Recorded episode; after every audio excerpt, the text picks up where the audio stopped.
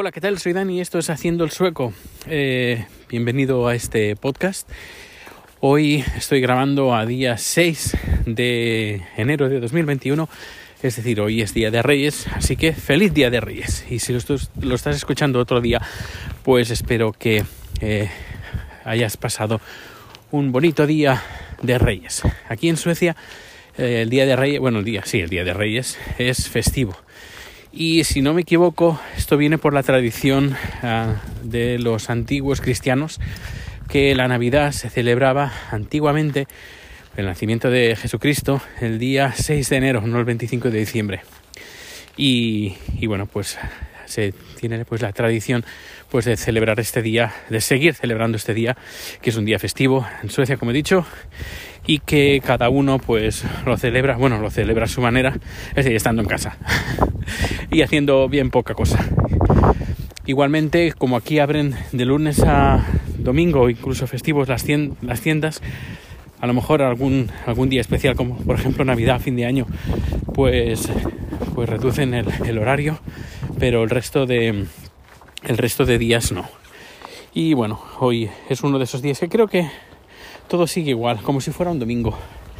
En fin, em, y hoy, dentro de un rato, pues vamos a, a la, al restaurante de la sobrina de Chat a comer sushi.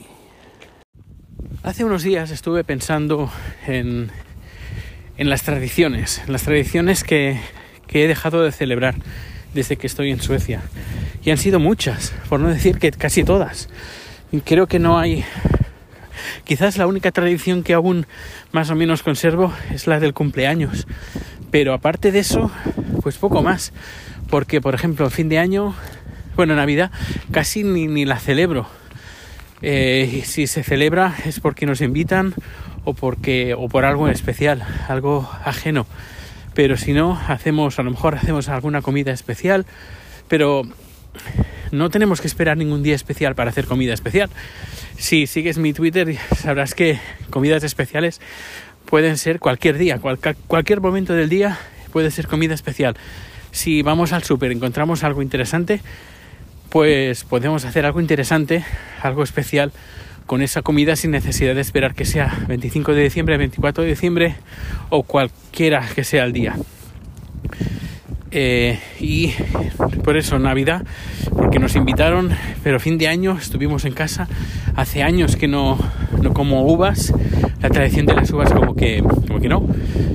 Eh, además es que, por ejemplo, el tema de las uvas me, me estresa bastante me estresa bastante que es y normalmente invitas a varias gente si invitas a gente te invitan pero bueno, cuando invitas pues invitas 5, 6, 7, 10, 12 amigos.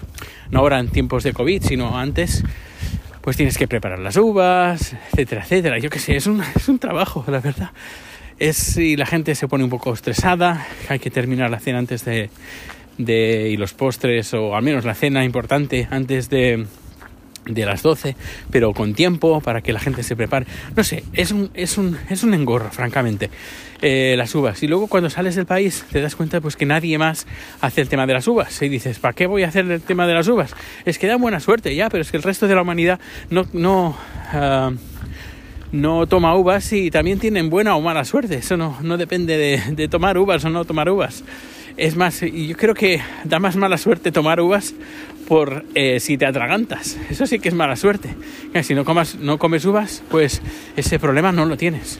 Ni el problema de prepararlas, ni hay algunos que pues la, las pelan y les, les quitan la, las, las, semillas, cosa que por ejemplo aquí en Suecia no tendrían ese problema, el tema de la, quitarle las pepitas, porque las, el 90% de las ventas, creo que era 90 o 95% de las ventas de la uva en Suecia, como en el resto de muchos países, es sin pepitas.